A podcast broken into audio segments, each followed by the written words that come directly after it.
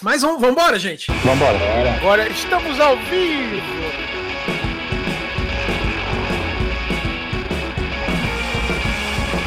Senhoras e senhores, muito boa noite, sejam bem-vindos a mais um episódio de Guardiões Perdidos. Eu sou o Rafael Luque e aqui comigo minha querida Ed, Hey, stay great. Fernando Carvalho Aê, é nóis. Jonas Sussuarana, Yuri. Alô, povo da Amazônia! Alessio Esteves Fala galera. Meteu essa mesmo. e o Natan. E aí, tranquilo? DJ Alone, drop the beat. Agora estamos ao vivo. Senhoras e senhores, boa noite, sejam bem-vindos a mais um episódio de Guardiões Perdidos. Eu sou o Rafael Luque e aqui comigo a Berinjela Rick, Berinjela Rick. a Ed Hey, stay great. e o Natan. E hoje nós vamos falar sobre os desenhos atuais ou será que eles estão acabando com a família brasileira? Maravilhoso. Pronto, já. Né? Sim. Afinal de contas, antigamente, né, o desenho que era bom era o desenho do, do homem de peitoral musculoso de fora, né? Hum, Segurando na espada e Quanto gritando He-Man. Ou então segurando na espada e, a- e abanando ela até ela crescer também. Isso, O- também, exatamente. O famoso esse- Thundercats. Esse era um desenho bom pra família. Era Não. o cara ficar balançando a espada até a espada crescer. Verdade, tá bom? Balançava e gritava Ho! E, e ele chamava e ele chamava os amigos dele é, é, gatos machos héteros, né? Porque a mulher você pode ver que eles mandavam ela, ela para bem longe, que ela tinha que vir correndo numa velocidade, cara. Mas é, é, é onde tá acabando aí com a família brasileira, né, cara? Tanto é que a gente precisa afirmar e reafirmar a masculinidade, né? Afinal, ele, homem, é uma reafirmação, né? Nunca houve tanto questionamento da masculinidade quando você vê uma mulher na, na, na tela, né? No, no caso do He-Man Revelations, por exemplo, né? É um absurdo, né? É um absurdo ter uma mulher musculosa. A mulher tem que ser frágil, né? O homem tem que ser apenas musculoso. Eu não quero ver mulheres fortes e com poucas roupas. Eu quero ver homens fortes e com poucas roupas. Porque isso sim é ser hétero. Como eu, como eu falei mais cedo, né? Antes da gente gravar, não existe nada mais gay do que ser hétero. E não existe nada, nada mais hétero do que ser gay. Não, cara, até o, o- esse lance da reclamação, né? Que todo desenho atual tem, tem a mesma reclamação. Essa é a questão, né? Mas só que um cara de, de 45 anos, que a Ed tá, tá, tá mutada, mas provavelmente ela deve estar suspirando ali do outro lado, né? uhum. Todo cara de, de 45 anos, assim, é, hétero, é, Topzera. hétero cis e o que mais que você queira Topzera. nomear. É, topzera, hétero topzera. Ô meu, as mina, meu. Vamos pegar as mina, meu. Não, a questão Nossa, é esse essa. seu hétero topzera foi importado da Moca diretamente dos anos 80, né? Então, Você abriu um portal agora pra invocar isso. anos 80 é nada. Entra no TikTok e assiste um vídeo de recomendação de restaurante em São Paulo pra você ver. Puta que pariu, continua É assim. exatamente assim. Meu, um super restaurante em São Paulo. Eu falei assim, gente, por que, que eles todos imitam o Luciano Huck? Porque todos são paulistas. É, enfim. Não, detalhe, eles não estão imitando o Luciano Huck, Ed, porque aí seria Uhum. menos mal. Porque Então, eu falei, todos são eles paulistas. estão né? imitando, eles estão imitando o Bolsa. O Bolsa é o paulistano médio, né? Médio, é, exatamente. Ô, eu formei o clube dos minigameiros, meu, e a gente se juntou para ir numa cantina muito top. Nossa, cara, pelo amor de Deus. E assim, é um povo que fala que é um super restaurante que cobra 58 reais uma saladinha e fala um super preço. Eu fico super nada. Aí não tem nada de super, não. Teve um outro cara que fez um excelente, que era 35 reais um rodízio de café da manhã. Rodízio não, self-service. Café da manhã é self-service. Você vai lá e come o que você quiser. Era 35 pau. Superlativo, meu. Esse eu, esse eu gostei, isso eu achei ótimo. Falei, "Ô, quando eu vou pra São Paulo, vou, vou aí. Da hora, Comer bicho. pra caramba. Da hora, bicho, também. Eu, eu, é- sou, eu, eu sou culpado de apropriação cultural, porque eu sempre Hum. fico fazendo é, imitação de paulista. Agora começou louco, bicho. Isso aí dá, tá. é, Deu até arrepio aqui, meu. Eu, como carioca, eu posso ser linchado na rua, dependendo de onde eu fizer essa- essas imitações. Cara, é porque assim, igual você falou, né, do, do He-Man e tal, parará, que o pessoal se manifestou, etc. Cara, nessa época, vocês devem se lembrar da minha alegria, e a gente fez um programa especialmente sobre isso, exatamente aí que mora o engano, que todo mundo falou tanto do He-Man, mas não se chama He-Man. Né? O, o título original daquele desenho dos anos 80 é He-Man e os Mestres do Universo. Né? E esse já veio com spoiler no título, né? Veio como Mestres do Universo só. E aí o pessoal reclamando, ah, meu, cadê o meu macho hétero fortão aqui, né? É, Essa foi a grande reclamação. E, pô, a, a, a- Ed falou ba- bastante durante o programa essa questão, né, de que é, é, é o universo, universo feminino ali, as, e as falas e tudo mais e tal, escrita por um homem, né? No caso, Kevin Smith, né? As expressões do que seria o mundo por, um homem que até Ele é mudou dire- minha perspectiva. Ele é o diretor, ele não é o roteirista. É, então. Tem, tem vários é, roteiristas. Cada um, se não me engano, cada um escreveu um episódio. Ah, tá. Não, mas mesmo assim, é, é, é, se, se eu abrir aqui, vamos lá.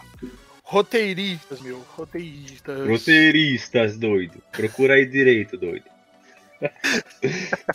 Pô, uma, uma, uma, uma coisa que eu acho engraçado é que eles falam assim que Tá não muito tem bom esse sotaque, esse sotaque do Natan, que tá tipo, é tipo um moquense que mudou pra Piracicaba faz uns 10 anos e tá misturando o sotaque da capital com o interior, sabe? É que eu falei, apropriação cultural total aqui, cara. Eu nunca nem pisei em São Tá Paulo, eu acho. Não, Tá mentira, já muito- foi, mas. Tá muito Mas não na capital. cara. Olha lá. Também- não, eu eu ia comentar que também tem uma, uma, uma crítica que é muito estúpida também. É que não tem He-Man no seriado inteiro. Sendo que, cara, você, você sente o peso da ausência do He-Man em todo episódio. E todo episódio tem pessoa falando: Ah, se o He-Man tivesse aqui, teria tudo melhor. Ah, sei lá o que, sei lá o que lá. E os caras vêm falar que, não tem, que tem. Tipo, que ele não é importante, que ele é jogado pra escanteio. A história inteira re- revolve em torno do personagem, né? Você, você tem que ser muito cego. Você tem que ente- não, não entender nem texto, nem subtexto, né? Pra você olhar pra história do Revelation e a dizer que o cara não é importante. Cara, mas infelizmente é assustadora a quantidade de pessoas que não entendem isso texto, cara. Então, mas você tem que entender nem texto, né? Porque tá, tá dito, eles dizem, todo episódio tem um, tem um flashback mostrando que o He-Man é o cara mais maneiro de todas as da, da história da humanidade. Não só isso, mas ele, é principalmente no Revelation, ele, é um- até, no, até no clássico, né? Ele era o exemplo da masculinidade menos tóxica do mundo, né?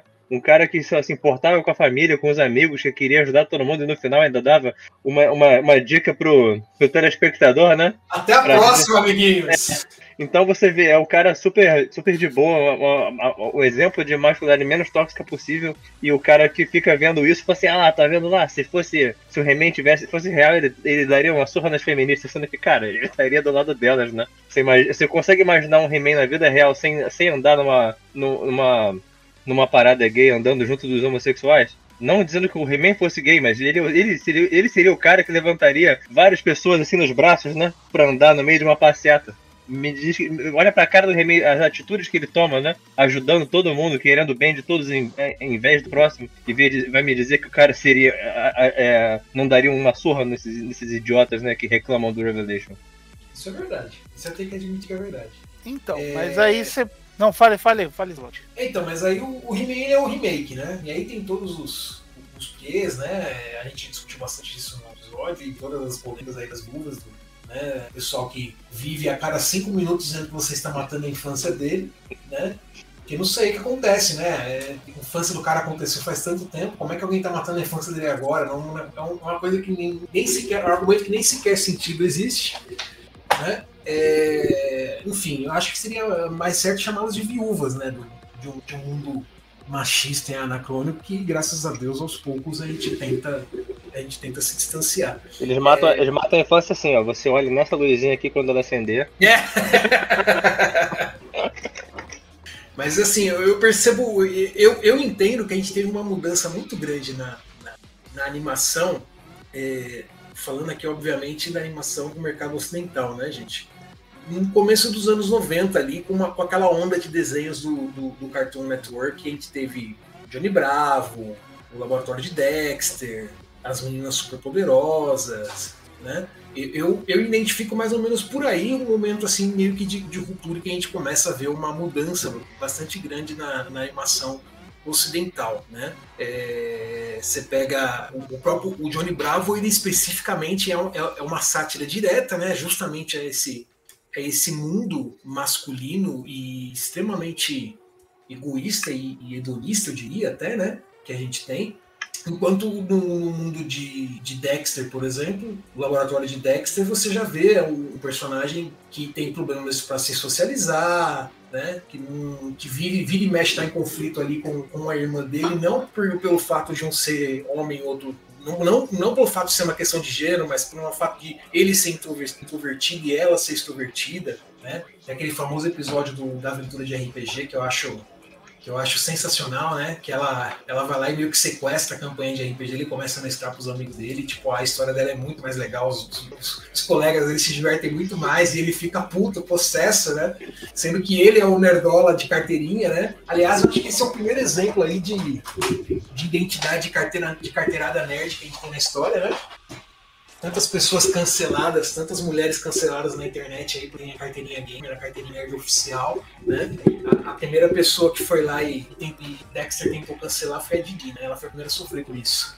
Se você é gamer de verdade, me fala três minorias que você odeia.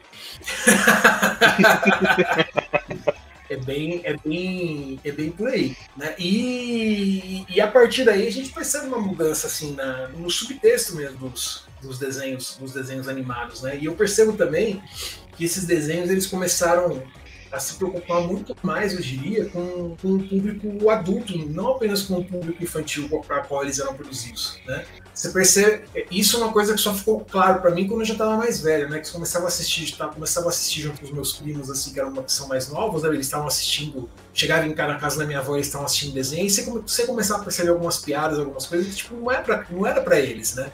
E, e, isso é uma coisa que começou a tornar-se bastante prevalente, eu acho, na, na animação. Né? Hoje em dia você vai assistir, sei lá, é, uma dessas animações 3D grandes do cinema, né? Sei lá, Megamente, é, os desenhos da Pixar, etc.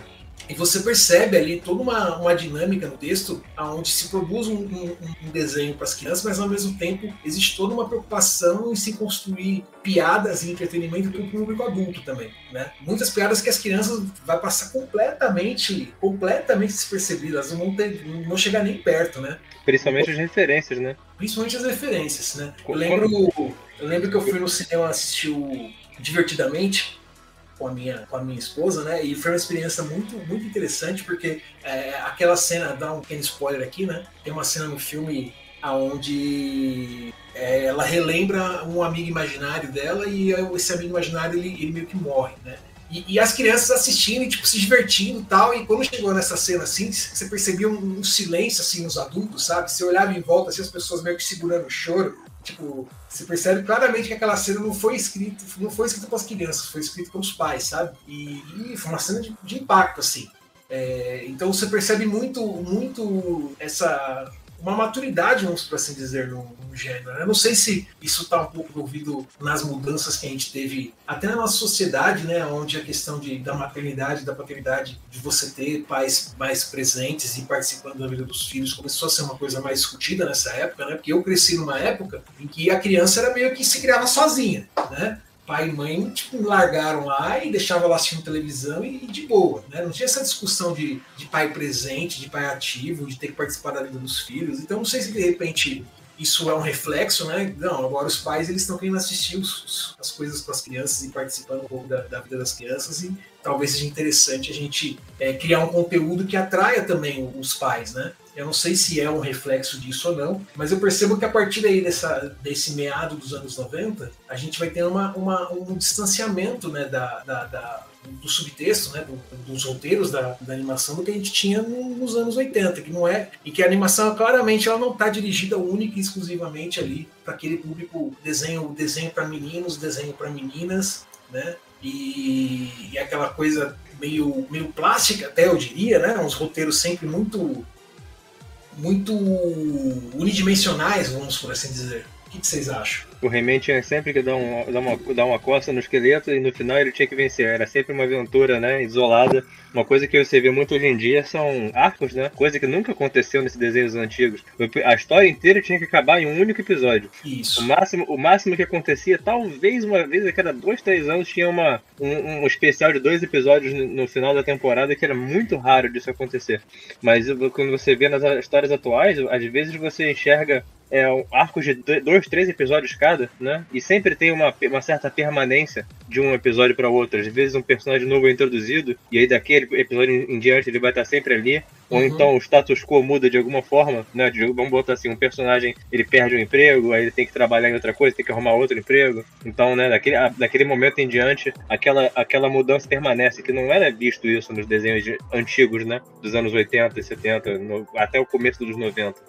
É, eles não tinham, eles não tinham continuidade os desenhos, né? Eles, eles eram sempre cada episódio, cada episódio no vácuo, né? Eu não sei se essa mudança em específico ela é uma influência da chegada do- dos animes no mercado ocidental, né? Eu acho que talvez até até seja, porque ao mesmo tempo que no Cartoon, na mesma época que no Cartoon Network a gente começa a ter essas animações que eu citei, né?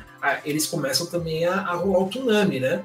E aí começam a ter animes sendo exibidos, né? Dragon Ball Z e por aí vai. E os animes, eles, eles contam uma história, eles têm continuidade, né? Os episódios, eles não são, não são isolados, né? E, e, obviamente existia um engajamento público em relação a, a esse conteúdo que começou a fazer sucesso nessa mesma época, né? Então, então principalmente pro final dos anos 90 e começo dos anos 2000, a gente começa a ter desenhos que têm uma, a continuidade. é, um, um- grande exemplo disso é o, é o Avatar, mas o Avatar especificamente ele é assumidamente inspirado nesse, pelos desenhos pelos desenhos orientais, né? Mas não, não apenas ele. A gente começa realmente a ter, a ter, a ter desenhos que contam uma história, né? Que tem roteiro e, e que não tratam aí a criança também de uma forma meio, meio, meio estúpida, né?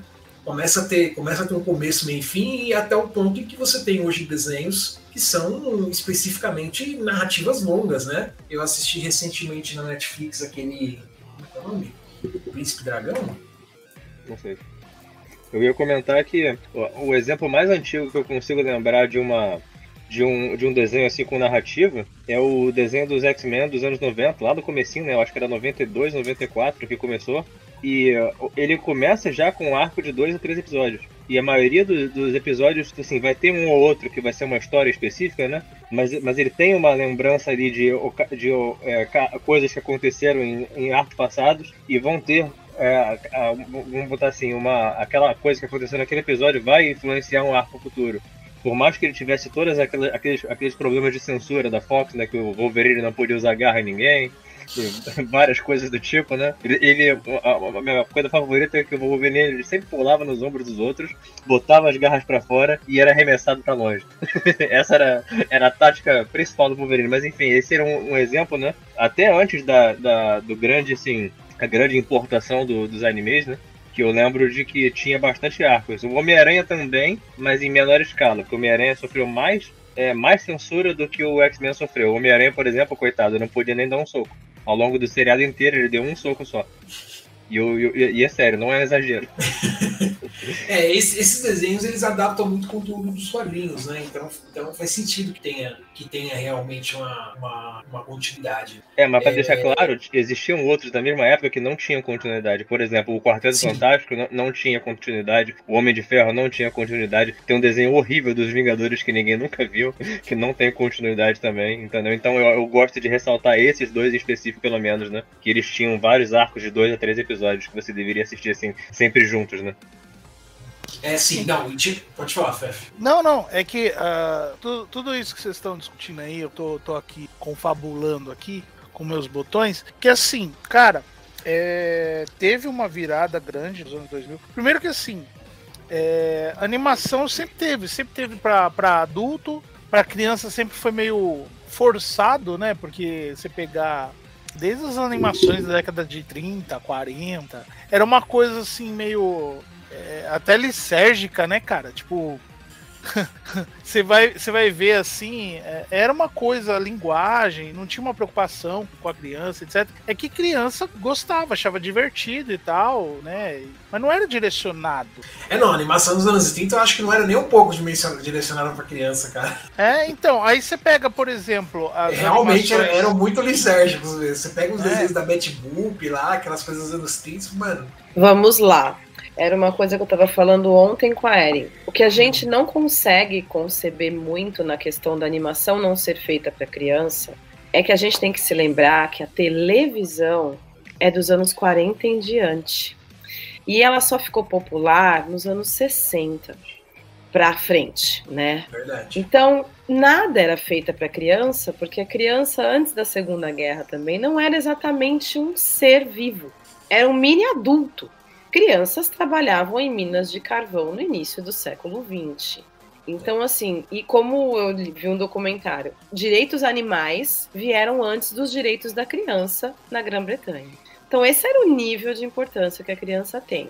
E ninguém, a criança não vai no cinema. A ideia de crianças indo no cinema é recente, anos 80 em diante. Verdade. É, essas coisas são muito. É, a gente não, não, não se liga desse detalhe. O pica-pau nunca foi para criança, Tom e Jerry nunca foi para criança, sequer o Mickey foi para criança. Branca de Neve não é para criança, apesar de hoje em dia assistirem porque era no caso, um conto de fadas. Mas a animação em si não era focada na criança, só começou isso é, como, como animação anos 70, 80. Na Contos televisão de fada americana. Não era criança. Contos de fada é, assustar crianças.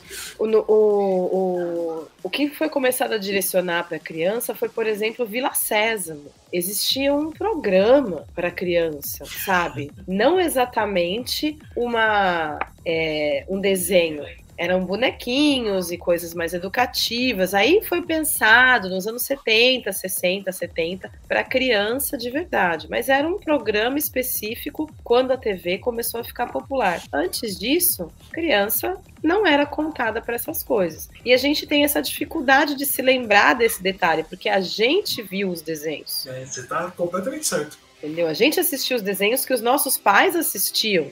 Hoje em dia já não tem mais isso, quase.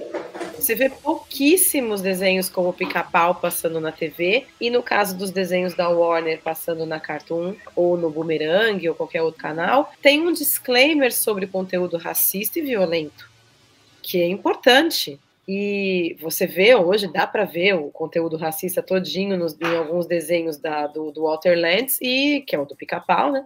E o pica-pau mesmo, terrível e tudo mais. Mas eu amo o pica-pau. Minha vida é o pica-pau antigo. Cara, o pica-pau antigo é a coisa mais psicótica que amo. existe, mano. É assustador, cara. É assustador. Eu amo, eu tenho decorado os desenhos inteiros, então assim, não adianta. Vocês estão falando do pica-pau maluco, né? O pica-pau que vale. Pica-pau que então, vale vale isso, pica-pau que come. Mas aí é que tá, porque eu falo, pica-pau maluco, pica-pau ele tem... que aparece no desenho do Roger Rabbit. Não, é, não, você não viu, é não viu o Roger Rabbit. O pica-pau. Por que, que eu falo do pica-pau? assim você não viu o Roger Rabbit? Que não, é nunca, eu nunca liguei. Eu fui no cinema com a minha mãe e não assisti. Literalmente. Meu Deus. Não assisti, eu simplesmente dormi. Falei assim, não quero ver isso. Não tenho interesse. Nunca vi. Gente, nunca quis saber.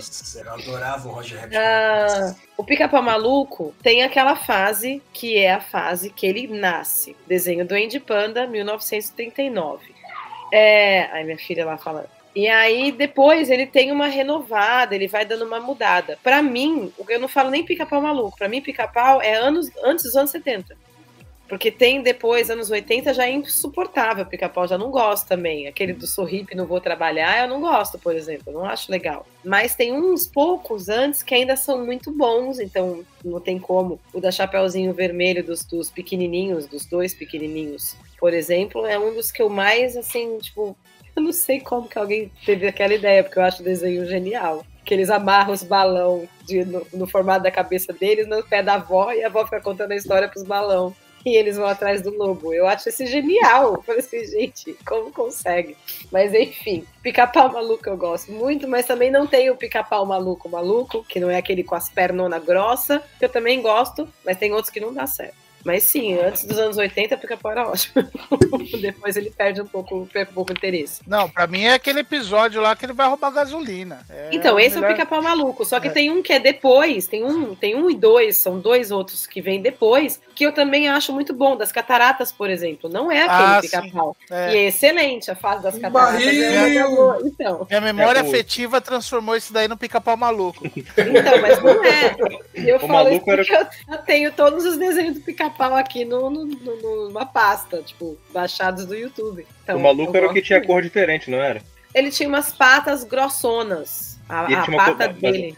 O corpo dele não tinha uma coloração um pouco diferente dos Mais outros escura só. Não, um pouco mais ele, escura. ele é um pouco mais É. escuro. O formato da cabeça que é mais Cabeça que diferente, muda, exatamente. né? É, a cabeça, que é muda. mais- É que na, na época ele treinava mais perna e ele passava óleo. Eu, eu, ia, eu ia complementar isso que a Ed falou do, do que antigamente o desenho não era feito pra criança, né? Nos anos Uhum. 30 e tudo mais. É, Realmente as pessoas iam para iam pro cinema, né? Pra assistir um desenho animado de 10, 20 minutos. Lá, lá, lá atrás, lá na época da- É. antes da primeira da Segunda Guerra Mundial. Então, realmente É, não- então, era, era muito comum passar um desenho antes de, de passar o filme. Né? Passava Sim. um desenhozinho, passava um programa de notícia e aí tinha o, o filme em si. E uma possibilidade também que a gente não assiste mais esses desenhos na TV, não passa com tanta frequência do que passava antes, claro, é só especulação minha, mas, na, na- por exemplo, na nossa, na, na infância de vocês né? e na minha, que são infâncias diferentes, né? Não vou botar a Hum. nossa de uma vez. Também tinha uma, vamos botar assim, tinha bem menos desenhos do que tem hoje, né? Hoje em dia, porque conforme o tempo vai passando, os desenhos continuam ali, né? Então a gente continua podendo assistir o desenho antigo também. É, sim, então sim, tem, uma, não. tem uma saturação enorme né, de, de desenhos animados que a gente pode. Uma, uma, uma, uma piscina gigante né, que a gente pode beber dela o desenho que a gente quiser. Então, realmente, faz, sentido que algum- algumas coisas não passem mais com tanta frequência, principalmente as, as mais problemáticas do que as outras, né? Por exemplo, Uhum. os, os corvos que apareceram no pica-pau, né? Que eram representações bem racistas. Então, eu queria falar, porque é, é, dessa questão que eu levei lá pra trás, lá, porque assim, você pegar o. Tô só me coçando aqui. Você pegar o, o, o que tinha, por exemplo, o que a Ed levantou e tal, aí depois você pega a década de 60, que começa a Hanna-Barbera, etc, né? Aquela produção massiva de desenhos animados. Aí o- o- os, os desenhos desanimados da Marvel, né? Da, da era mesozoica, né? E, cara, quando Os chega a década de. Aqueles desenhos desanimados. É, É. os desanimados. Eu assistia na TV Cultura, que o meu preferido ainda é do Namor. Eu gostava da abertura de todos, mas o desenho mesmo eu gostava do Namor. O importante é, É. que o, o importante é que o Thor era o barra limpa. Até hoje eu não sei o que significa.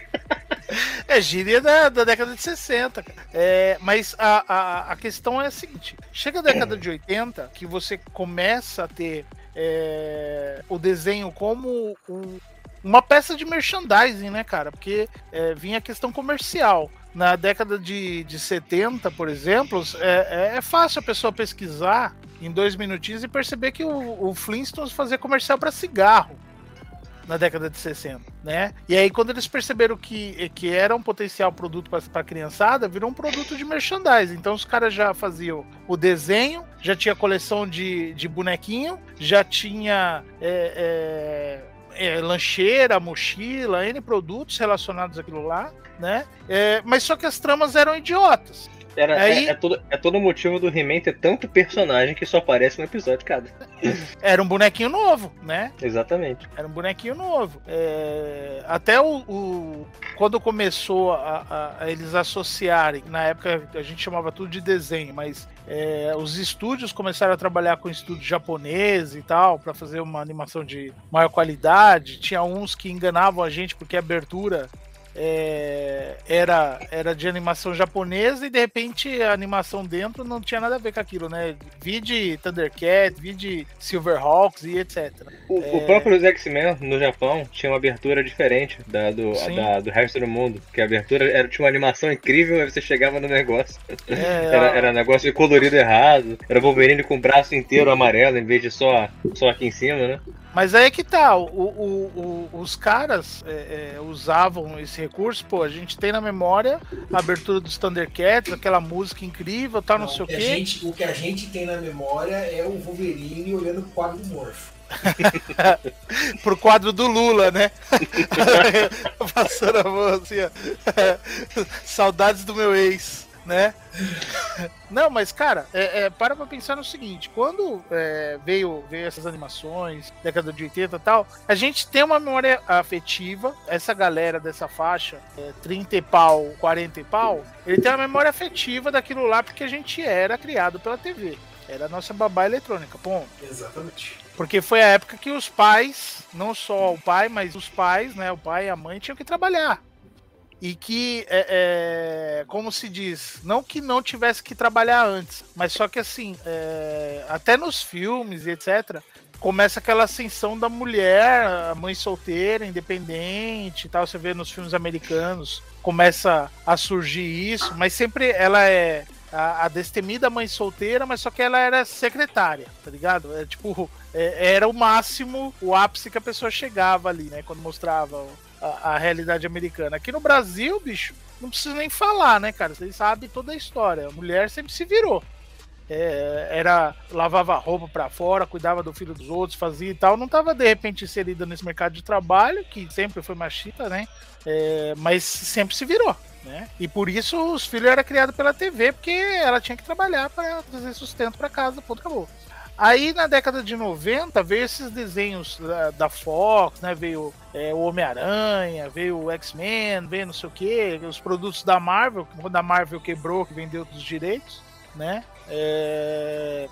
E aí, tipo, no, nos anos 90 para 2000, teve essa virada realmente, né? Da, da, da vinda dos animes mais forte, uh, empresas especializadas em trazer esse material pro, pro ocidente e tal. Mas aí você tem uma quebra, porque a, a, a Pixar surgiu já, potência, né, cara? Já apareceu já, tipo, potência total e com, com uma história que agradava tanto criança quanto adulto. E era um produto de merchandise também, tão bom quanto os da década de 80, né? E tinha, mas só que tinha um roteiro mais complexo, tinha histórias mais complexas, por aí vai. É, tinha muita animação para adulto nesse período também, surgiu muita animação para adulto, né? Veja a ascensão do uh, o Slot falou do do, do, das animações da Cartoon Network e tal, que, meu, é, é você via claramente a, a, a, fronteira do que era infanto-juvenil e o que era adulto ali. E aí os caras criaram uma sessão de, de o Adult Swim, né? Como é, ser então, adulto mais adulto, eu, né? Eu acho Porque... que, o, que o mercado, eles começaram a perceber, não sei, né? Aí é uma completa especulação da minha parte, né? Mas acho que começou a dar tanto sucesso essa receita que eles falaram, não, vamos fazer um quadro aqui só pro, os marmanjos mesmo, e, e, e é, eu acho legal que o Adult Swing ele brinca muito justamente com essa questão da nostalgia, né? Eu lembro que tinha várias animações em stop motion, com Transformers, com diversos brinquedos dos anos 80 que eram hilárias, cara. E tinham paródias também de animações que eram dos anos 80 e 60 e 70, tipo aquele. Tinha o é, C-Lab 2020, que inclusive a gente passou nos dois anos já. Aí no Adult Swim tinha o C-Lab 2021, que é, eles reutilizavam as animações, né? E recortavam com dublagem. E, e, a coisa mais bizarra para mim foi, foi descobrir que tinha uma vinheta, né, que passava no, no Adult Swim, que era deles cantando É pau, é pedra, é o fim do caminho, sabe? E eu achava que isso era dublagem brasileira, né? Tipo, a lá Freakazoid, né? Mas não, é, isso era a versão americana. eu não sabia disso, cara. se você for assistir a parte inteira dessa cena, eles, eles cantam a música, né? Aí no final ele fala assim: o seu, o seu espanhol é muito bom, é muito bom. Aí o outro responde, português. E acaba. Aqui no Brasil a gente nunca pegou essa piada, né? Porque eles cortaram completamente. que pariu, cara. Não, e, e, no... e, as chamadas, as chamadas do Adult Swim, né, e do Cartoon Network, tipo, é, é, eram. Você pensar pra gente que nasceu durante, durante a, a, época anterior, tipo, era o sonho de qualquer moleque. Tipo, eu tenho um canal que passa animação da hora que eu acordo até a hora que eu vou dormir né? Porque a gente cresceu mal acostumado com, com o período de desenho animado no, de manhã, né? É, tinha os, depois vieram os programas de sábado, né? Sábado animado, aí ó, os Simpsons de manhã na, na Globo, levaram pro domingo também. Então, mas era sempre de manhã. Mas você fala assim, meu, eu acordo. Por um acaso, meu pai me botou na cama hoje de castigo 8 horas da noite. E eu acordo às 11 horas e eu posso assistir um desenho animado. tipo, um pré-adolescente, ele nem pensa em assistir pornô, né, cara? Ele já fala assim, ó, eu vou assistir desenho, é muito melhor, muito mais Space- adulto. Space Ghost de costa a costa. É, É, tinha o- era- sensacional, cara. Eu nunca entendi nada daquilo, porque ele sempre fazia entrevistas com adultos, né? Com pessoas é, é, que faziam sentido na época, só que uma criança não ia entender realmente. Eu assistia porque eu achava, não, porque eu achava bizarro mesmo. Mas, o- mas eu estava falando de referências adultas em desenhos infantis, a gente pode, até, até nos anos 90, se você for pegar vários episódios do Dexter, eu tava tentando lembrar, e eu finalmente eu lembrei, tinha um episódio inteiro que, que era inteiro um- uma spoof de Tron. E tipo, cara, eu nascido nos anos 90, no- nasci em 91, eu assisti do Dexter com meus, sei lá, 5, 6 aninhos de idade. Como que, eu- que tempo que eu teria pra ter assistido Tron nessa época, né? Em retrospecto, eu acho muito legal, mas na época pra mim foi, ah, um desenho, é um episódio que ele entra no, videogame, né? Mas se você for ver o episódio inteiro, é uma spoof completa de Tron. Até o, até o especial do, do, do Dexter, que ele ia pro futuro, era praticamente Planeta dos Macacos, né? E não, é, e não tinha o, o remake ainda com o Mark Wahlberg na época. Hum. Então era aquele dos anos 60, 70, né? Então você vê, você vê essas coisas e você pensa, tem, tem, tem todo um, um, um motivo, né? Pra você reassistir esses desenhos antigos, pra você pegar essas referências, né? E o, e o Dexter, ele é interessante que ele tinha um traço bem simplesinho. Porque se você pegar as animações da década de 80, da, da- dos filmes de ação, aqueles homens bombados, enormes, gostosos, cheios de óleo, é, em comparação era um desenho bem simples, né? E você vê essa característica correndo os anos 2000 ali, é, mas só que tinha muitas dessas referências. Inclusive, o- um dos episódios aí, pra quem não, não se lembra, um dos episódios mais famosos ali do, do laboratório de Dexter, o Omelete do Fromage. Que ele, ele chegava lá pras meninas. Omelete do fromage. Que ainda, que ainda é gramaticalmente errado, se eu não me engano, né? Eu não falo, eu não falo francês, mas não era nem correto. E também Não, tinha o mas- Action Hank, né? Você lembra do Action Hank? Action Rank não. Era o cara barbudo. Que, o, que, o- que, que, que, você ser. Que você ser, Sim! que você ser é, maneiro, machão, era você ter uma barba. Aí o, só que na verdade ele, ele revela que no final das contas a barba que é importante é a que está dentro de você. que inclusive era, era bem progressista esse episódio, porque a Didi queria entrar né, no, no clube, mas ela não podia entrar porque era só meninos. E no final das contas você descobre né, que, o, que o importante mesmo é a barba dentro de você. Não, mas aí, cara, é, é, começou e, e todo, tudo- todos os desenhos desse período aí, seja outro maravilhoso também, a Vaca e o Frango, que é, meu, é espetacular aquele desenho até hoje. É, tinha o Johnny Bravo, na mesma época, Samurai Jack, né, que teve um teve um ressurgimento aí do Samurai Jack há pouco tempo atrás, né? Samurai Jack foi bem depois desses que a gente tá falando. Foi? Foi, ele foi no final dos anos 90. Esse que a gente tá falando é começo dos 90, se não me engano. É. Mas, cara, é, é, você vê essa, essa questão do desenho mais simples, é, menos realista, etc., que ele, ele foi o que, que deu, deu o tom, né, cara, nos anos 2000, né? É, todas as animações a partir dali, ele tinha. Tanto que é, esse período, vamos dizer assim, a era de ouro do Cartoon Network, tipo, ele criou uma tendência ali que basicamente todo desenho tinha um traço mais simples, né? É, é, a colorização mais chapada, né? Não tinha essa preocupação com sombras, etc. E dependendo do desenho, tinha temas um pouco mais adultos, um pouco mais complexos, né? Mas tinha as piadinhas, tinha as partes divertidinha e etc, né? E aí, pô, veio os anos 2000, teve meio que um apagão do Cartoon Network para os, a veiarada, né? Eu lembro que muito que a gente falava nessa época era mais as animações da MTV, né? Que Beavis foi quando... Butthead. É, Beavis Butthead, o Aeon Flux, The Max, né? O, o- até o- um que era só uns uns inserts assim, né? O próprio garoto enxaqueca assim, cara, tipo, era só uns inserts, Sensacional, cara. Né? Era só O uns Beavis- inserts. É, o Beavis e Butthead era, eram vinhetas no começo, né? Depois que passou a ser um desenho animado. E eventualmente surgiu a Daria, que foi muito mais famosa do que o. muito- fez muito mais sucesso né, do que o próprio Beavis e Butthead. Então, o Beavis Não, Butthead no começo acho que era um programa de clipe, né? É, eram vinhetas de, de- deles, deles assistindo um clipe e, e fazendo piadas sobre É, o clipe. Que era tipo eles assistindo o Kiss e falando assim: esses caras são bons até para um bando de mímicos. e era sempre um, um comentário cretino intercalado com cenas de um clipe. Depois que ele virou um episódio, um seriado mesmo, inclusive ele acabou de voltar na Paramount Plus. Acabaram de estrear um filme novo do Beavis e Butthead. É, teve, teve aquele. É, teve um longa-metragem deles, né? Teve. Nos anos E 2000, né? É, e agora teve um- uma continuação. Agora teve um. Inclusive eu vi a propaganda deles assim, tipo, com eles, eles tiozão. bem.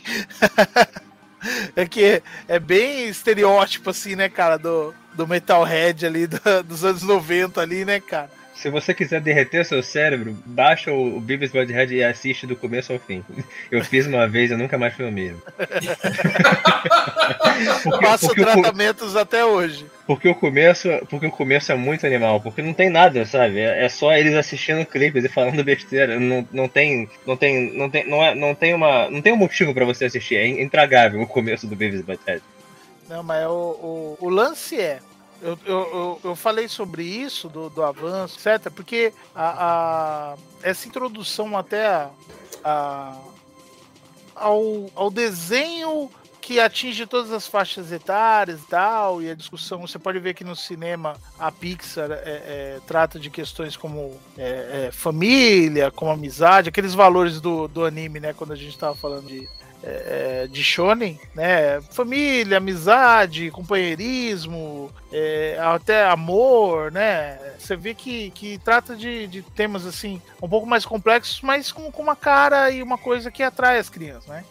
No, no Cartoon Network rolando Não, essas eu, eu- animações. eu, inclusive, eu admiro muito os roteiristas que fazem esses desenhos pra, né, pra Pixar e, e outras séries famosas aí, tipo, sei lá, é, o desenho dos Minions lá, o que é que chama? É Despicable Me? É o meu malvado favorito, né? Meu Malvado Favorito, Megamente, etc. Porque assim, o cara ele tem que escrever um roteiro que é divertido para o público infantil, ao mesmo tempo que ele tem que escrever um roteiro que deixa o adulto engajado, né? Então é como se ele escrevesse dois roteiros ao mesmo tempo, né, cara? É- É muito difícil fazer uma coisa dessa. E eles fazem com uma habilidade muito incrível, cara. Você assiste, sei lá, é, Os Incríveis, por exemplo, né? E você se diverte assistindo o filme como adulto, mas se você parar pra assistir com uma criança do lado, você percebe que, você tá, que ela tá assistindo outro filme, cara.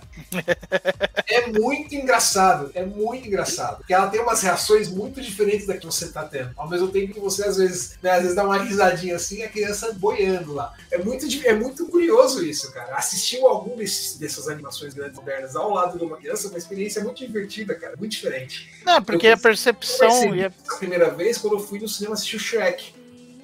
Né? Quando eu fui no cinema assistir Shrek, é, eu não fui com uma, com uma criança, mas eu, tava- tinha- eu fui no horário que tinham bastante, várias crianças na que Shrek, como o Velozes e Furiosos, tá no Que- 11 agora, né? É, porque foi, eu, eu lembro que eu não tinha conseguido uma sessão, uma sessão legendada, né? Tava uma época que também só tinha, só achava, só achava filme dublado, fui eu fui assistir o dublado mesmo. E aí tinha bastante criança na sala, que é uma coisa que costuma acontecer quando você vai ver o filme legendado. E aí, eu, e aí que eu tive essa percepção, né? Eu falei, cara, eu não tinha reparado que, tipo, são, é dois, são dois filmes em um, né? O roteiro forma com dois filmes em um. E, e eu passei a prestar mais atenção nisso depois, depois dessa, dessa, dessa experiência e passei a ter um apreço muito maior pelo trabalho desses roteiristas também. Porque escrever, se escrever um bom roteiro já é uma coisa difícil, você imagina escrever dois roteiros em um só ao mesmo tempo. É, é um trabalho realmente impressionante. E o, roteiro, e o roteiro adulto não pode ser também tão gráfico, né? Que vai, que vai Isso. deixar a criança. A criança ela, ela tem que não entender a piada, mas deixar passar direto. Se você, Isso. se você capturar demais, né? A, atenção da criança, ela vai querer perguntar pros pais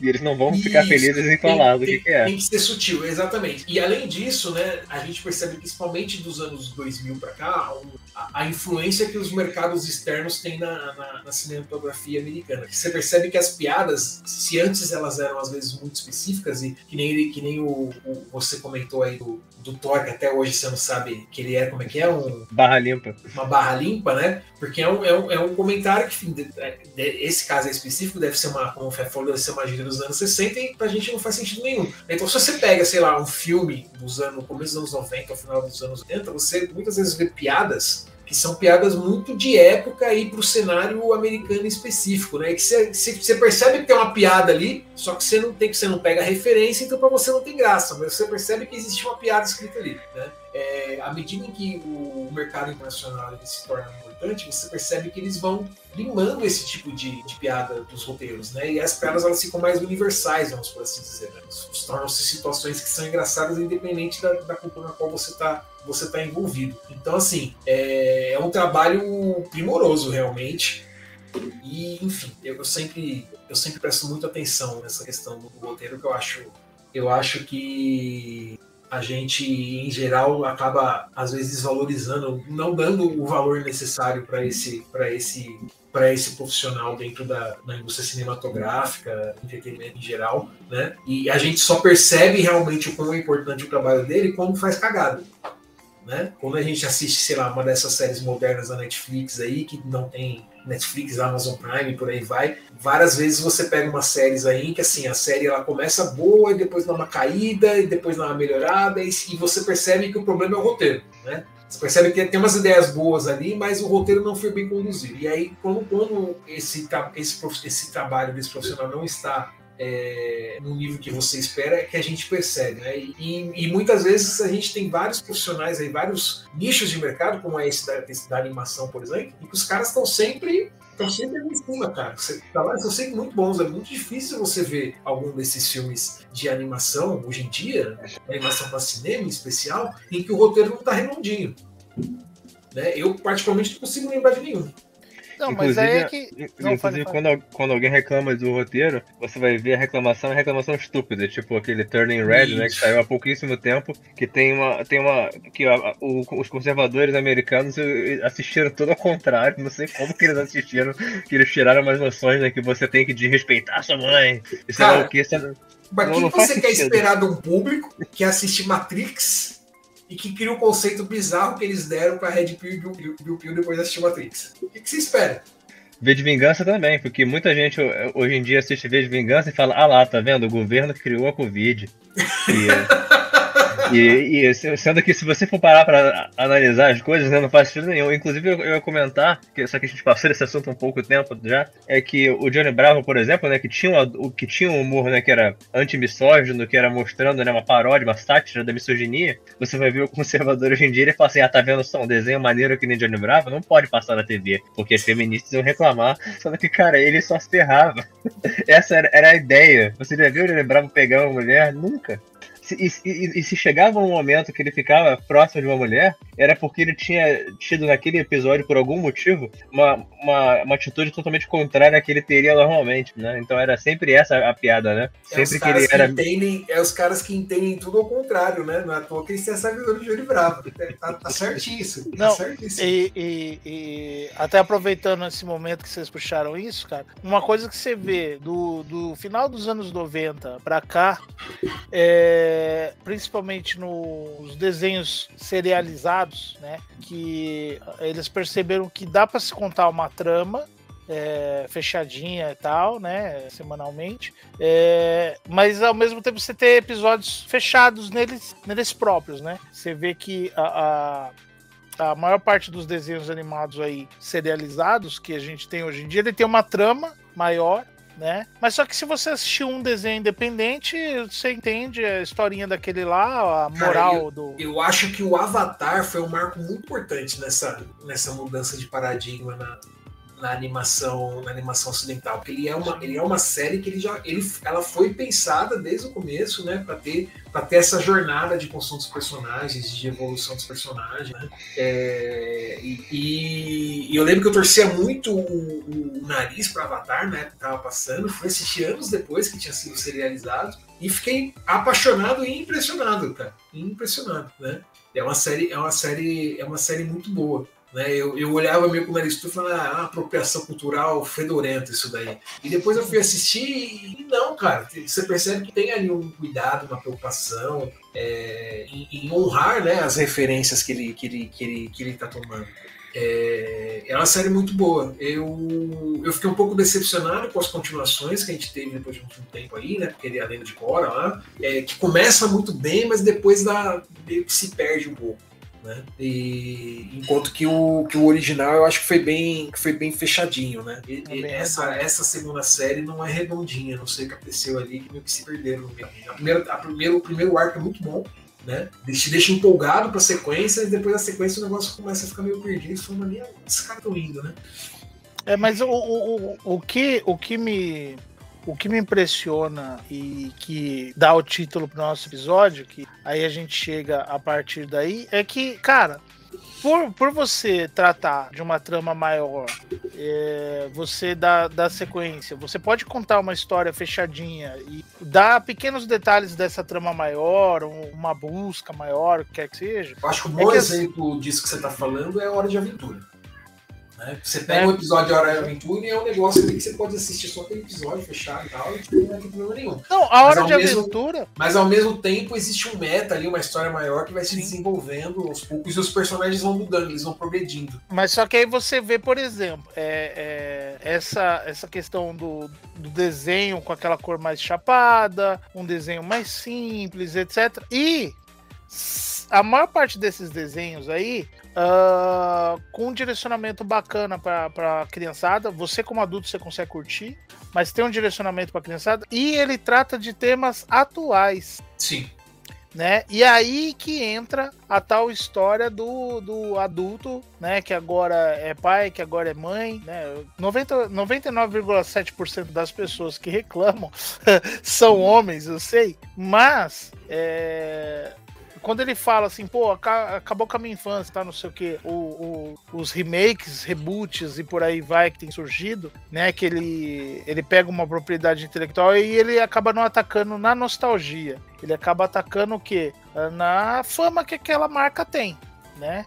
É, Todos os desenhos que, que entram nessa, nessa categoria desses desenhos mais modernos, que tratam os temas mais atuais, etc., que pega toda essa experiência, tudo isso que a gente falou e, e tá no mercado hoje, ou já se encerrou e etc., eles tratam de temas atuais. Por quê? Porque a criança ela vai se deparar com essa realidade atual.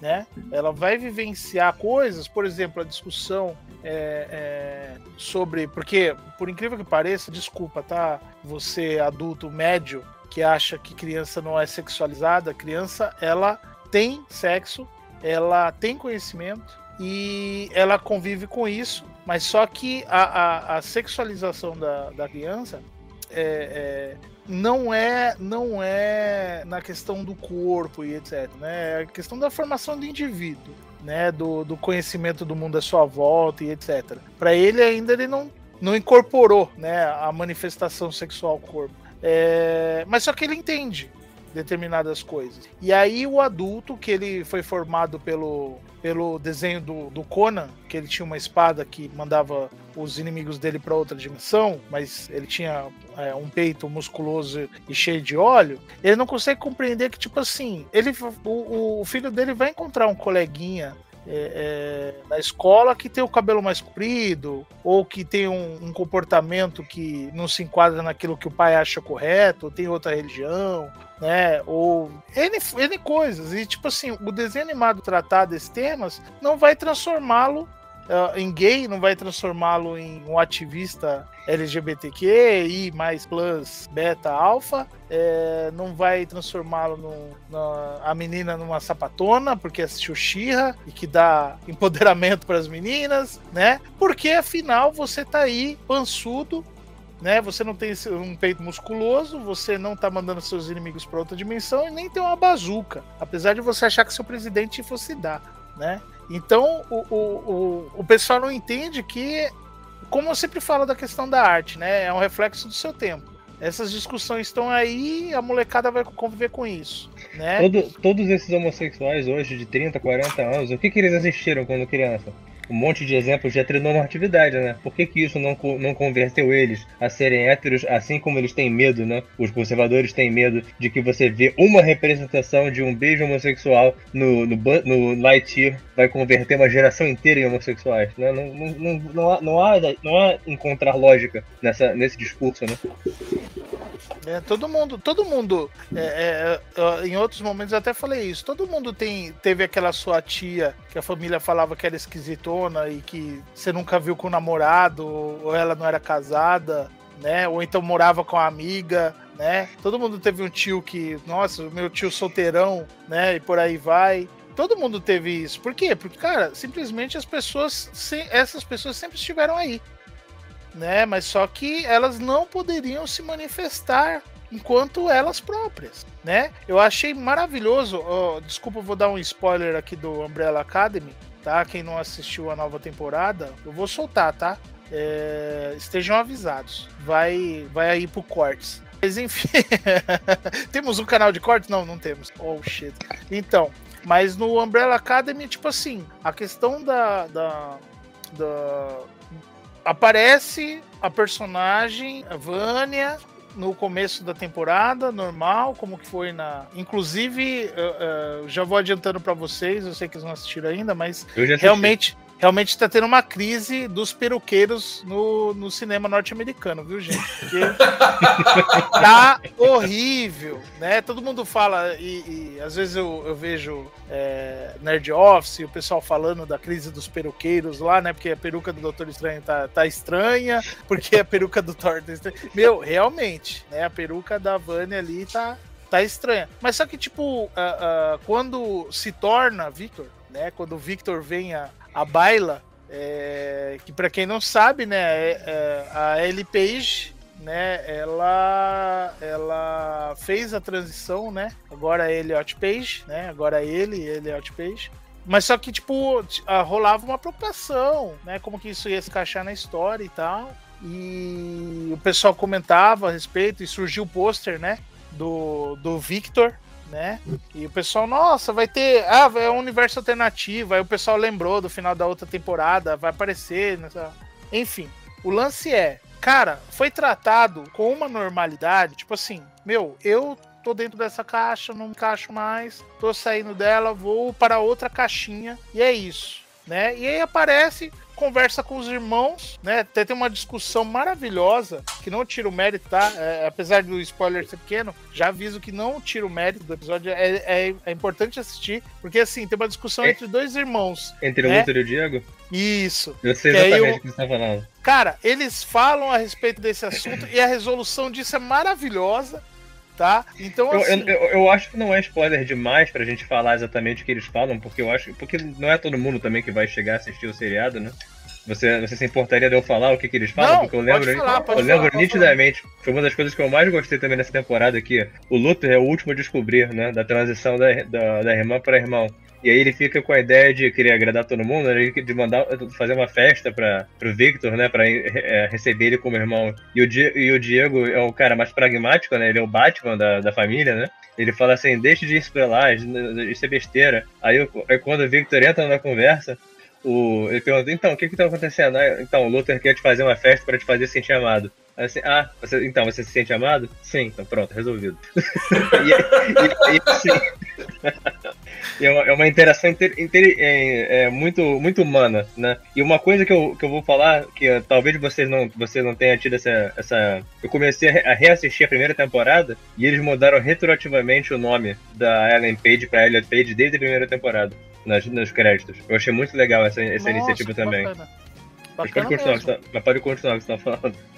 Bem legal. Não, mas assim, é, é, o que eu, ia, que eu ia chegar é exatamente isso. Que, tipo assim, meu, claramente, enquanto produto, você vê que os desenhos animados, é, é, todo, todas essas obras aí que têm surgido, principalmente nos últimos anos, que têm tido discussões importantes e é, é, atuais, que a galera reclama. Cara, qualquer desenho animado que surge, o, o, a Nerdaiada reclama. Aí você vê assim, você vê o desenho animado, você fala, meu, claramente as pessoas não têm a percepção de que isso não é um produto direcionado para eles, ou eu que sou um pouquinho mais inteligente. Você fala assim, meu, não é possível. Não é possível. Tá silenciado. Tá silenciado. Foi mal. Você quer ver um ótimo exemplo disso que você está falando? Ao, ao, mesmo momento que saiu o Revelations, o Masters of the Universe, saiu outro desenho quase simultâneo do He-Man, mais cartunesco, né, mais voltado para o público infantil. Ninguém falou desse outro desenho apesar de outro desenho ser praticamente o He-Man tradicional, só que com proporções estúpidas, né? Então você, você para e pensa, o problema dessas pessoas não é que não tem um He-Man masculino e, e, protagonista, não, essa, essa galera só quer reclamar de, de você dar um centímetro, né, para um, uma, uma, uma, representatividade feminina, uma representatividade bissexual, uma, uma representatividade mais diversa, né, para pessoas de cor. Porque no, é, no He-Man original praticamente não tinha ninguém, né? Então qualquer representatividade extra para uma pessoa que não seja um hétero branco cisgênero é, é, uma, é uma afronta, né? Então, é, é, a questão mas, do privilégio, né? Eles, eles, essas pessoas elas vêm de uma, de uma sociedade que girava única e exclusivamente em torno né, desse homem branco cis, né? Então tudo era feito para consumo e para servir essas pessoas. E agora a gente vive numa sociedade onde existe diversidade. Né? E a verdade eles, não é que conseguem, eles não conseguem entender que, que a sociedade ela não serve mais única e exclusivamente. A verdade agora... é que a, a, diversidade sempre existiu, a gente só não tinha representatividade dessa diversidade, né? Não, não, não estou dizendo que a diversidade não existiu. Não, sim, eu só tô, a sociedade, a, a, sociedade, ela existia, vamos por assim dizer, né? o mundo se, se organizava de uma forma para servir essas pessoas, né? Essa era a visão que elas tinham, né? Hum quanto pessoas que controlavam e que dominavam a sociedade, né? Só que a gente progrediu, né? As coisas mudaram, as pessoas começaram a, a se fazer ouvir. É, ao mesmo tempo, o capitalismo, esse câncer maldito, ele percebeu que existia muito dinheiro para ser feito ao se servir essas, essas minorias, né? Eu acho que a sociedade negra americana é o grande, é o grande exemplo disso, né? Onde a gente começa é, do século XIX ainda, né? Como, como a sociedade excluía né, é, os negros nos Estados Unidos, eles foram obrigados a meio que criar uma, uma. Que é isso? Você botou uma aliança na garra do Wolverine? Que negócio é esse? É, é porque não cabe no dedo. então eu botei aqui. É... Não pode respeitar a patroa eles começam eles começam a meio que criar uma sociedade paralela, vamos por assim dizer, que possa servi-los, né? Que possa servir as suas necessidades, né? A gente, a gente tem universidades negras, por exemplo, sendo criadas nos, nos Estados Unidos no século XIX, né, FEF? É, e depois a gente vai ter é, produtos de, de beleza específico para o mercado que atende, que atende que atende a mulher negra e a gente vai tendo vários produtos né, voltados para esse mercado, produtos de nicho e, e, que são muito bem sucedidos, porque existe um mercado, obviamente, para eles. Né? É, isso tem um exemplo muito bom disso recente aí, que é o seriado que a gente já citou aqui, do é, Lovecraft Country, né? Aonde um, um, dos protagonistas lá ele é um escritor e ele escreve o quê? Ele escreve guias de viagens para negros. Green Books. Né? Porque você viajar nos Estados Unidos na década de 50 sendo uma pessoa de cor né, é, era uma coisa perigosa. Né? É, aonde você pode ir, em que lugar você pode comer, aonde você pode dormir e que é seguro. E aí, e aí é. eu, eu entro com outra questão antes de você concluir o pensamento, desculpa te interromper, Slot, mas assim. Não, sem é, você vê que cria-se um mercado para uma população, cria-se canais de televisão, publicações, cacete a quatro de uma população que você fala assim, meu, do total, eles dão em torno de uns 12% da população do país. E eles têm um mercado totalmente voltado para eles em paralelo. Então não é porque assim, é, é lógico que o capitalismo falhou. Desculpa aí para quem para quem é capitalista aí, né? Não, não, tem que citar o João, né? O capitalismo falhou e fa sempre falhará, aonde é. quer que ele seja implementado. Capitalista é... é, quem tem, é quem tem capital. Então, capitalista ouvindo a gente não tem ninguém. Você fica Exato. tranquilo. Exatamente. Mas a, a questão é. A questão é, se você fala assim, pô, é, tem a possibilidade de você criar todo um mercado paralelo com só 12% da população, porra, a gente tá falando, e a gente tá falando isso dentro de um país que, que a gente está discutindo isso, que é, é, entre, entre pretos e, e, e, pardos, que eu adoro esse, esse nome, toda vez que me denominavam como pardo, eu me sentia um envelope, né? É, imagina que, que nós somos a maioria da população, cara, mais de 60%, né? É, imagina se a gente criar um mercado paralelo, a gente engole, e ainda assim você não pode ver um trailer de um personagem com um personagem negro no, aqui no Brasil, né? Um, um trailer internacional. Você não pode ver um trailer com um protagonista negro que, que vai, ver um, vai ver um brasileiro chamando de lacração. É, é, lá vem o trem lacrador, né? Ah, nossa, Doutor Estranho agora tem uma personagem é, latino-americana que se chama América Chave. Olha só, lá vem o trem da lacração. Tipo, mano, que é, é, é, é, a gente tem aquela coisa, né, de colocar o óculos cor-de-rosa, né, cara? Que o pessoal fala, né, quando você quer ver o mundo todo alegre. É, tipo, a pessoa coloca o óculos branco, né? Porque ela só enxerga o mundo branco só, cara. E, tipo, não, não percebe que. Só, só essa pessoa vive de comédias românticas americanas. Né, que só tem gente branca no elenco. Não, mas o, por o isso. único, o único o, a imagem de Nova York que ela tem é Nova York do, do Friends. É. Não, tanto que assim, você vê, por exemplo, ah, ah, eu sempre ressalto o fenômeno que foi o Pantera Negra, porque antes dele, cara, o último fenômeno que a gente teve na mesma proporção e da mesma forma foi um príncipe em Nova York, na década de 80. Que inclusive é impagável você assistir um filme que eles tiram sarro e fazem paródia de grandes marcas, tipo como o McDonald's, né? E aí, tipo, vai aparecer o produto para cabelo Soul Glow, né? Os caras, tipo, é, é, todos os personagens que aparecem ali são pretos e tal. Tipo, mas só que é como, como eu falei, cara, se você pensar numericamente, né? São 12% da população.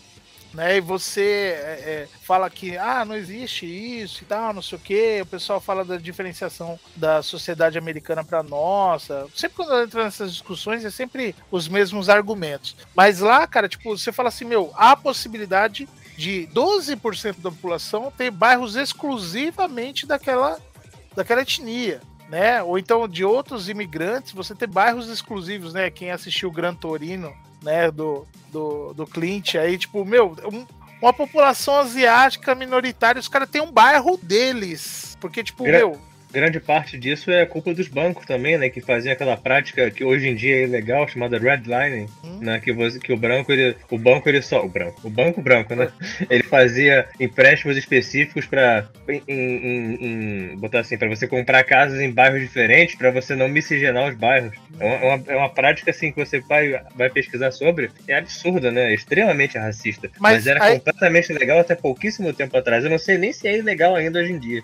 Aí, aí você, nosso amigo do Rio de Janeiro, o Slot como nosso professor de história. Cara, isso acontece até hoje.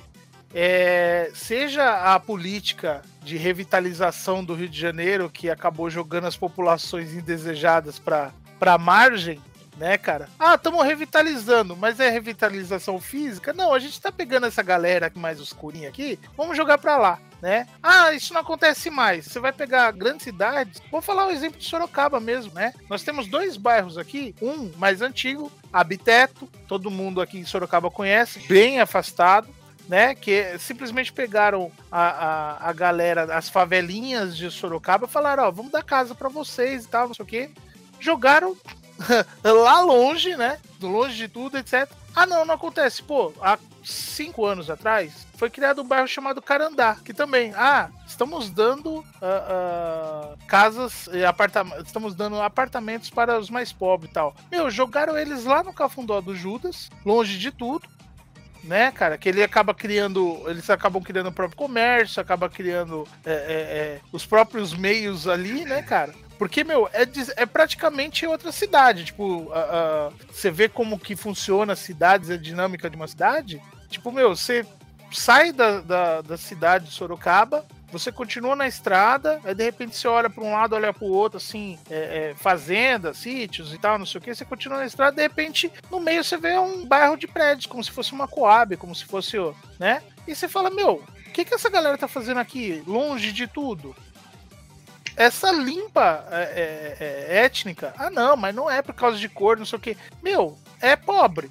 Aí você vai ver a, a massa do, do pobre é o quê? É, é, seja é, nordestino, seja, seja preto, seja pardo, né, seja envelopes né, de, de carta social, seja envelope de encomenda do SEDEX, não sei. Né, mas só que é a galera indesejada. Tem várias, Aí- tem várias maneiras de você ser racista sem você falar as coisas racistas, né? Exatamente. E aí, tipo, meu, você pega, por exemplo, é, é, os desenhos, os desenhos é, é, atuais, eles tratam dessas questões, né? Étnicas, raciais, sexuais, por aí vai. Né, cara? E aí o, o, o cidadão, ele, como vocês mesmos falaram, o cara sempre se viu representado. Aí o cara fala, meu, essa daí não é a minha xirra, porque ela não está de maiô, mostrando as pernas, né? Com, com tule, né? Cobrindo suas partes. Aí você vai ver, tipo, o, o, o discurso incutido ali, cara, exatamente de eh, empoderamento das meninas, né, cara? Tipo, a, a, a questão das. Sororidade. É, a, a princesa, as princesas do poder, né, cara? Tipo, que tá no título desde o começo, agora agora você sabe o porquê, né? E, e, um desenho muito bem feito, muito bem discutido, com, com um roteiro bom e tal. Mas só que, ai, não é a minha Xirra, que também só treina perna, né? E tal. Não, aí você fala assim: ah, o, o desenho antigo era bom, era melhor do que o He-Man, inclusive. Né? Mas eu pergunto quando foi que essa Xirra foi deles. Que eles também não viam. Verdade. Não viam, porque a Xirra era muito melhor que o He-Man. Pois é. Aí eles não, não conseguiam, não se conformavam. Pois é, então. Só querem reclamar. Ui, não, o importante é reclamar, né? Não tem motivo Mas- nenhum. O importante é reclamar. Aí entra, né? Acabou com a minha infância. É, não, sua infância tá- você não teve, meu filho. Quem acabou com a sua infância foi sua mãe que não te deu umas porradas pra você aprender a ser gente. Pelo amor de Deus. Nossa, paciência. Pelo amor de Deus. O psicólogo vai brigar. É, eu, eu pensei logo na hora. É, então, é, é- é- é- é as crises, é as crises de consciência que a gente tem, né? A minha esposa ela é professora e ela às vezes faz coisas na escola comigo, né? E, e, e- e aí, às vezes, eu me seguro e eu, eu dou uns comentários assim.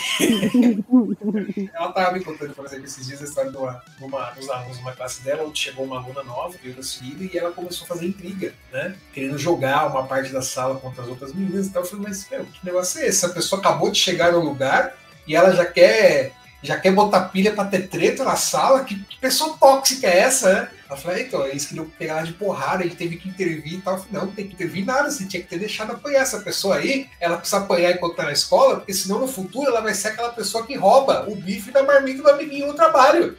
Ela já tem que, na época da escola, porque tem consequência para suas ações. Que tomar uma surrazinha pra aprender, ué. Ela, Você é. não pode falar isso, você vai prestar concurso pra ser professor. Agora. Eu falei, agora eu vou peraí, falar. Então, no mas- trabalho, eu também às vezes lido Não, com pessoas antes- que tem que Eu- eu- eu- ter um eu discurso fazer- todo ético, ao mesmo tempo eu penso, ah, meu amigo. Antes do Natan falar, eu vou falar aqui, ó, corroborando aqui com teóricos, isso se chama surra pedagógica.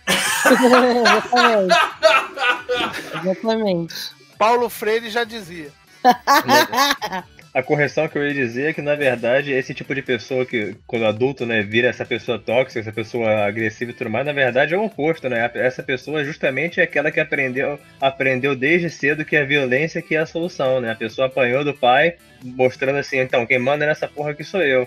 Aí essa pessoa que se torna, se torna é, raivosa, reprimida, né? Possível, vou botar assim, um- aquela, aquele discurso do nosso excelentíssimo presidente, dizendo assim que o garoto, quando o garoto tá ficando meio viadinho lá, o seu pai lá dá uma, dá uma costa nele ele fica vira homem, né? Na verdade é o contrário, né, seu imbecil? O que ele- acontece com ele é que ele fica, ele se reprime mais, essa repressão gera mais raiva e ele, e ele aprendeu a vida dele inteira que violência é, é se resolve. Aí essa é a pessoa que cresce com raiva de tudo, com raiva de todos, né? E, aca- e começa a destilar ódio na internet, xingando os outros, ameaçando o criador do seriado de morte. Essa Ah, justamente não, foi a senhor, pessoa, não, senhor. foi a, pe- Você foi a tem que pessoa parar que com apanhou. isso. Você tem que parar com isso. Você tem que falar assim, não, tá certo, tem que dar uns tapão mesmo quando criança, porque aí você tem emprego no futuro. Não, mas esse tipo de pessoa eu não quero tratar, não. Esse é o tipo de pessoa que vai encontrar onde eu moro e vai vir me matar. A pessoa vai, vai dar uma, uma olhada pra esse cabelo comprido aqui e vai querer me dar uma coça. Esse daí eu quero distância. Se eu for professor, eu vou falar ó, vocês, por favor, aprendam a regra que funciona desde a época que eu era aluno. Briga é no quarteirão de cima. não dentro da escola. Não é aqui na escola. Senão você vai arrumar problema pra mim. Eu vou ter que ficar aqui no bronco com vocês. Você quer brigar? Você marca no quarteirão de cima. Era assim na minha Você época. me Tem obriga- que ser assim hoje. Você me obriga a te reprimir. se, você, Exatamente. se você recorre à violência aqui dentro, você me, Exatamente. me obriga a te reprimir. Você marca no quarteirão de cima. Oxi. Nunca assistiu Te Pego Lá Fora na sessão da tarde? Pô, que negócio é esse? Não é na Não, escola, agora só briga. passa Tem que marcar no estacionamento lá. Agora, agora eu, vou, eu vou te falar, viu, Natan? Por que, que nós, adultos ajustados, que claramente deu errado, por que, que a gente, é, é, querendo ou não, a gente faz parte do grupo, assim, de pessoas que tenta melhorar um pouquinho e tal? Porque eu faço parte de uma geração que qualquer problema você resolvia realmente na briga. Mas só que a nossa briga, 80, 90% delas, era mais um concurso de provocações né? Era, era tipo, em vez de briga de galo, era briga de pombo, porque estufava o peito e ficava um trombando. Qual foi? qual foi? Qual foi? Deixar? Não, porque aí, você tá me tirando? Ai. Ah, Ai, não deixava. Sempre Me tem o que conta. fica do lado, né? Hum, O cara louco pra ver a porrada comendo. né? Nossa, não deixava. E aí você ficava mais na, na provocação. Ah, Aí de repente já alguém colocava a mão no seu peito, aí pronto, aí você ficava macho, né? Aí você dava uns empurrão assim, né? O, Não, me deixa, me larga, me larga. Era a pessoa que. Me segura, me segura que eu vou ficar doido. A pessoa, a pessoa tinha a, segu, a pessoa para segurar a briga era um Jedi, né? Porque ele, ele deixava a mão assim espalmada, alguns centímetros do seu peito, mas você tava aqui assim, ó, indo pra frente assim, como se a pessoa estivesse segurando com a força, né? É, é Não me igual aquelas segura. brigas de cachorro, né? Que você vê os cachorros brigando no portão, aí você abre o portão, Eles vão pra cada um um lado. né? aí você fecha o portão e ah, os cachorros querem se matar. É uma coisa.